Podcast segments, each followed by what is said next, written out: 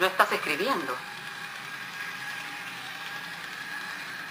Estoy con mi tren. ¿Te gusta? Lo acabo de comprar. ¿Y desde cuándo no escribís nada? Estuve de viaje. Quizás ya no tengas nada que decir. Mira, aquí te marqué varios trabajos posibles. No necesito que me busques trabajo. Estoy bien así. Soy poeta. ¿Qué oficio ser poeta? ¿Dónde dice aquí?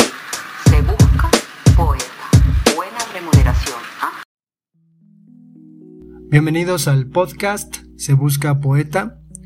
Hoy vamos a tener un metapodcast, es decir, un podcast en donde se hable de los podcasts. Podcast. La idea es mostrarles la experiencia que al menos yo he tenido con respecto a la creación de estos contenidos, de estos productos creativos que me remiten francamente, en esencia, a la necesidad que he tenido durante mucho tiempo en mi vida de no quedar en el olvido.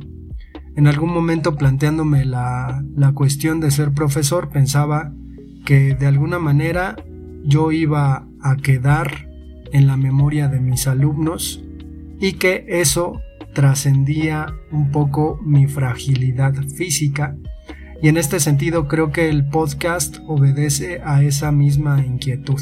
Es decir, es probable que si han pasado 40 años y este audio digital todavía existe y lo estás escuchando, probablemente yo esté muerto.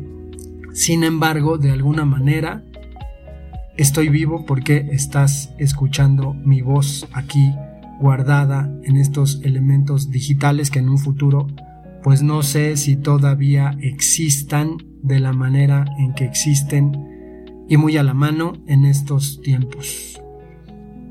Creo que antes de hablar de cómo fue que me animé a comenzar a hacer podcast y cómo fue que me atreví a grabarme, debemos tener en cuenta pues una especie de educación auditiva que personas de los años 80s, eh, 90s fue crucial para su formación. Hay que entender que vivimos en esos tiempos en una cultura completamente televisiva, pero que la alternativa, sobre todo porque no tenías televisiones portátiles, aunque existieran eran muy pequeñas, eh, pues no eran algo así como son los celulares.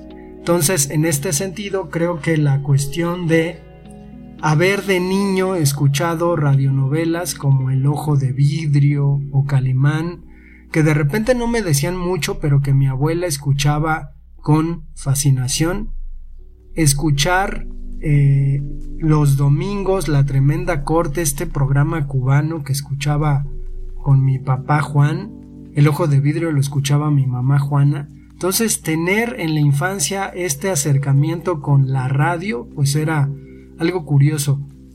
Uno, de los regalos más entrañables para mí fue uno que me hizo mi papá Juan regalándome un, un radio portátil, un pequeño radio amarillo portátil que llevaba pilas y que desafortunadamente no me entregaba para que no lo destruyera.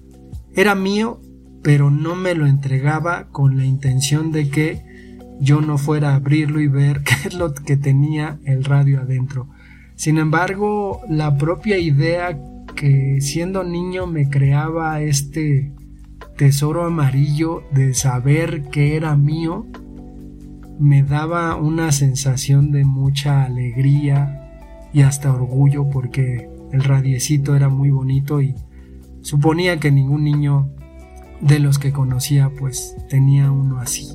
Entonces, eh, con, con el tiempo, ya en los años 80, en la entrada de la adolescencia, ya lo he comentado aquí, me encontré con una estación de radio llamada WFM Sin embargo, debo, debo decir que por aquel entonces yo era una especie de cazador de canciones en la radio porque tenía una grabadora y aprendí el truco de que podía guardar en un cassette las canciones que aparecían en el radio. Entonces eh, pude manejar de inmediato la lógica de una grabadora y esperaba pacientemente a que hubiera una canción que me gustaba mucho para que apareciera en eh, la radio. Y con, e, con esa intención comencé a darle un poco más de sentido a las cosas que escuchaba. Entonces apareció WFM en mi radar. Propiamente no ponían canciones, pero sí hacían una especie de contenido inusitado. No quiero decir que, haya sido un contenido juvenil, pero sí es un, era un contenido completamente de entretenimiento. Se llamaba El Pavo Asesino. Y mientras yo buscaba con paciencia de sabueso una canción que vamos a escuchar en un momento que se llama Just the Way It Is Baby de, de Rembrandts que son famosos porque ellos hicieron la canción de Amigos eh, encontré la voz de Martín Hernández, de Charo Fernández y de Alejandro González Iñárritu. Sin embargo, vamos a escuchar esta canción de The Rembrandts.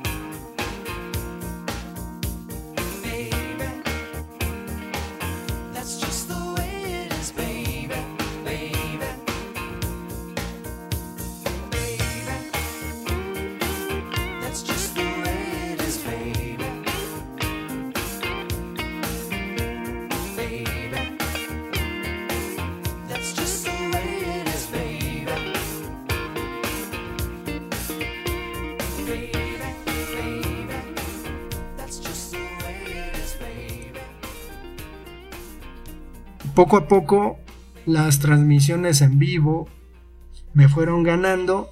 Después eh, Martín Hernández se fue a Radioactivo y después apareció Rulo y apareció Olayo Rubio y apareció el Cha y aparecieron estos personajes que yo combinaba con escuchar Rock 101 con Jordi Soler y Clausen e Iñaki. Entonces en mi panorama con respecto al radio se instaló ahí y me hizo pues alguien que comenzó a consumir cierto tipo de música que obviamente esos esos remanentes de mi gusto musical pues están en este podcast. Después obviamente pues eh, abandoné el asunto de, de la radio, todavía en la universidad escuchaba reactivo, eh, y después, sobre todo, creo que ya, ya eh, después de la universidad, me dediqué a escuchar mucho una, una estación llamada Horizonte. También escuchaba mucho Radio UNAM, pero se acabó. Entonces, pues ya en estos años 20 del siglo XXI, pues nos encontramos con que aparecen aparecen podcasts, ¿no? Ya de manera muy, muy común y corriente, ya todo el mundo hace contenido y entonces durante la pandemia, pues yo le propongo a los amigos más cercanos que tengo, pues que nos aventemos un podcast, pero con la intención más bien de reunirnos. Creo que al final ese era el fin, digo, ahora continuamos ya con este divorcio simbólico entre el Sile y yo. Cada quien agarró su camino, como los Beatles, pero creo que, que en el fondo es una cuestión satisfactoria ir eh, creando algo que pues no sabemos por qué la gente escucha, pero escucha, no sabemos por qué le, les interesa, pero les interesa, eso es lo que suponemos y nos vamos, nos vamos eh, motivando un poco por los resultados.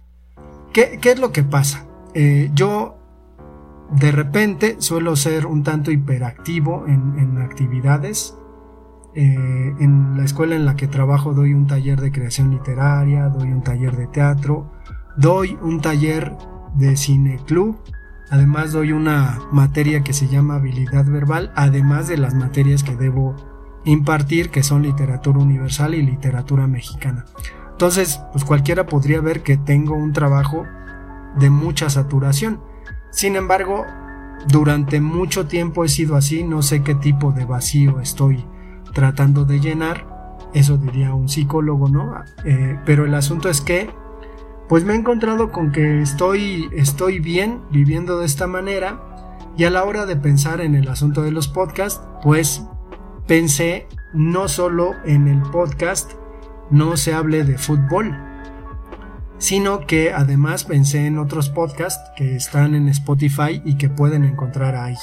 ¿Cómo, cómo es que comencé yo mi, mi carrera de podcaster? Bueno, pues teniendo unos conocidos aquí en, en Hidalgo, puntualmente en Cruz Azul, donde está la cementera Cruz Azul y donde está la cooperativa Cruz Azul, pues se me ocurrió con algunos exalumnos, eh, Jorge Esquivel y Silva, hacer un podcast que pueden encontrar ahí que se llama Firulete. Firulete pues era un podcast sobre el equipo de fútbol Cruz Azul con la intención de exaltar las cosas que pasan en esta ciudad cooperativa y que en algún momento pues hacíamos una vez por semana, fuimos teniendo equipo, fuimos sabiendo que hay algunas plataformas de encuentro en donde el audio era mejor, entonces fuimos haciendo este podcast. El podcast de ese el episodio de ese podcast que más reproducciones tiene puntualmente es uno sobre barras de Cruz Azul, sobre gente que se dedica a apoyar al Cruz Azul y que nos sorprendía un poco la recepción que había tenido. Digo, en números pues son, son en realidad pocos con respecto a la gente que se dedica profesionalmente a esto y que monetiza y que emplea estrategias ya, ya muy pro como para obtener ganancias del mismo, pero pues me parece que el ejercicio fue algo curioso. Dentro de esa alineación, eh, Silva salió y entró el doctor Víctor Reynoso. Sin embargo, por ejemplo, a la hora de, pensar, ¿no? Bueno, ¿cómo haces tu podcast? ¿Quieres meter una intro, una cortinilla? Todo esto, pues todo fue irlo haciendo de manera intuitiva, como te lo imaginabas, obviamente viendo ahí uno que otro, uno que otro eh, video de YouTube tutorial para más o menos manejar alguna aplicación. Conocimos la aplicación Anchor en donde están subidos estos podcasts y de ahí pues nos enteramos que Anchor distribuye a Spotify a otro tipo de, de plataformas, Deezer, Apple Music, eh, el podcast y que lo hace además de manera gratuita. Entonces, en algún momento, por ejemplo, eh, pues pensamos en el asunto de, o sea, es que estaría bien elegir una canción para que aparezca en la intro, estaría muy chido que, fuera como era un podcast de, de fútbol, pues esta canción de Bersuit Bergarabat, que yo recuerdo mucho por la canción Señor Cobranza, que me gustaba mucho y que cuando mi hermana tenía cuatro años yo se la quería enseñar a, cantar. Pero pues este cuate Silva contactó a los de Versuit, les dijo, oigan, tenemos un podcast, somos de México, denos chance de tocar su canción, suponemos que necesitamos su permiso. Y los cuates de Versuit dijeron, pues va, no nos importa, tócala, ¿no? Entonces e, ese fue un gran triunfo para nosotros, porque digo, supongo que las personas que no monetizan sus podcasts, que no es la intención acá, o que, que, monetizan, pues ahí andan preocupados por el asunto de la música y nosotros pues dijimos, ahí está, con el permiso, ¿no? Y tenía obviamente el correo electrónico y todo el desarrollo del contacto que tuvo con los cuates de Versuit nos daba mucho orgullo decir, nos vamos con una canción de Eversweet Bedgarabat, toco y me voy, además es una canción muy linda. Después yo mismo eh, tuve la intención de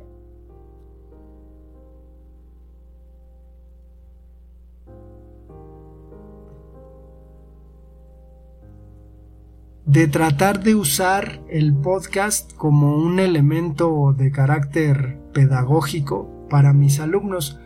Eh, durante la pandemia el asunto de que los alumnos no se conectaran pues era una cuestión complicada. Entonces suponía que si el alumno estaba metido completamente en la cuestión de consumir todo lo digital, pues a lo mejor no se le haría muy complicado el asunto de pues aventarse unos 15 minutos escuchando a su profesor de literatura hablando sobre cierto tema. Entonces hice un podcast que se llama Narragonia, en el que pues lo he tomado como un podcast personal en donde hago presentaciones de algunos libros, lecturas, eh, incluso algunas de mis clases están puestas allí en el podcast de Narragonia y pues quedó, quedó ese podcast. A veces cuando tengo ganas de grabar un poema, pues lo grabo y lo subo y está ahí, ¿no? Entonces yo lo veía más bien como una cuestión personal, incluso curricular a la hora de hacer el currículum, pues ponerlo, ponerlo ahí. Después hubo otra intención, todo esto es simultáneo, ¿eh? O sea, yo lo estoy diciendo y lo estoy fragmentando, pero todo esto pasó al mismo tiempo. Después debo decir que el mundo de las librerías para mí es un mundo entrañable y que en algún momento pues eh, he tenido contacto con muchos de mis ex compañeros de las librerías porque yo trabajé un par de años completos durante eh, cierto tiempo eh, intercalado en librerías hace muchos años y hace pocos menos años, unos 7, 8 años, que también trabajé en, en librerías. Entonces, hacer un podcast con los conocidos libreros eh, me sirvió en Stultifera Navis, que también está en, en Spotify, Spotify, dije, Spotify, y que eh, me sirvió para tener contacto con un montón de gente, porque en ese podcast lo que, lo que hacíamos, pues en primer momento era hablar de libros, junto con Rodrigo Villamar, Miguel Miranda. Eh, pues creamos ese, ese podcast, ese contenido que de repente tenía su recepción sobre todo con el mundillo de las librerías que es mínimo pero que todos se conocen entre sí. Entonces en algún momento se me ocurrió pues comenzar a tener invitados a gente que, que pues se dedicaba a la literatura ya de mucha de, distintas índoles. Eh, comenzábamos a hablar de de literatura con respecto a la educación, literatura en la librería, la edición, en la escritura. Y me parece de, de los podcasts que he realizado el más rico, el más sustancioso, que de pronto no ha tenido la recepción que ha tenido, no se hable de fútbol o no se hable de, o no sé ya cómo chingado se llama este podcast, pero eh, pues me, me gustó esa experiencia, de hecho sigue apareciendo. Ahí lo grabo eh, cada semana con Irving Payán, mi compañero en Stultifera Navis. Después, pensando en que pues había un nicho con respecto a la novela gráfica, hice un podcast con Miguel Miranda, ex librero, que se llama La máquina de mirar. Hicimos 20 episodios, ahí un poquito de, de recepción pero en uno de los episodios el autor de una de las novelas gráficas que comentamos pues nos contactó y nos felicitó y nos, nos dijo que le había gustado mucho el tratamiento que le habíamos dado a su novela gráfica. Y obviamente pues por la, la difusión que al final pues se trataba más bien de la idea de pues juntarnos y hablar de cosas chidas que nos, que nos parecían, dejamos de hacer también ese podcast. Después comenzamos a hacer eh, otro podcast con algunos exalumnos eh, que me parece ellos pues lo tomaron de manera muy muy profesional la calidad del audio de yo tengo una teoría podcast eh, es muy buena, el cuidado de la edición es muy buena. Por ahí hay un capítulo que me gustó mucho con respecto a las películas de amor y es que precisamente este podcast era un podcast de cine. En algún momento ya, ya con la intención de darle un realce mucho más profesionalizado, profesionalizado, pues se pensó en la idea de que probablemente podría podría convertirse en algo más y se consiguió una productora, comenzamos a trabajarlo, pero pues desafortunadamente los los tiempos no concordaron y pues resulta que ese ese podcast se dejó de hacer, parecía prometedor, pero se dejó de hacer, ustedes pueden checarlo. Incluso saben el el que hace el doblaje de la voz de de este personaje de Marvel Visión, pues el que dobla la voz de Visión en Marvel nos hizo una pequeña cortinilla sobre yo tengo una teoría podcast. Yo tengo una teoría podcast. Era bastante interesante, sin embargo se quedó en eso. A veces el tiempo, la disposición de las personas, pues eh, se ve, se ve conflictuada porque pues sinceramente hacemos muchas cosas eh, y de repente hacerlo sin que haya un un pago pues es, es complicado es decir hacerlo por amor al arte. Yo ya expliqué las razones por las que me pongo a hacer este podcast pero pues está ahí. Y pues la experiencia más grata que he tenido con respecto a los podcasts es precisamente no se hable de fútbol que comenzamos a hacer por ahí de hace creo que dos años con Aarón, Sila y después entró Pedrito y siempre anduvimos rogándole a Carlos, pero pues nunca se dio el chance. Sin embargo, todo eso ustedes lo pueden escuchar en esta plataforma. Eh, pues se dio, ¿no? Y se dio y comenzamos a trabajar con eh, pues todo lo que podíamos, ¿no? Toda esa influencia me parece radiofónica nos daba para hacer las cortinillas de este podcast, las ediciones, conseguir incluso patrocinio, digo, acá les debo decir que los de Rueda Materiales pues nada más nos dieron unas camisas de fútbol y eso fue lo único, sin embargo como experiencia pues estuvo bastante bastante interesante.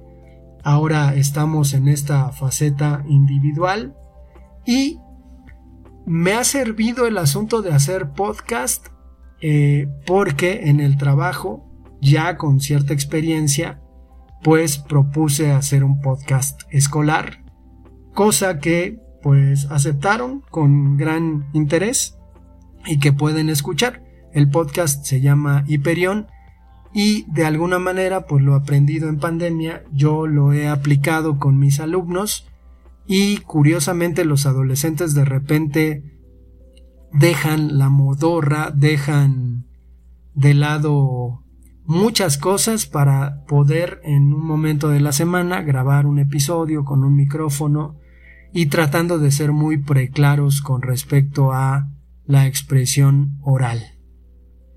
Vamos a dejar este episodio hasta acá con una canción que se llama Construction de Chico Buarque.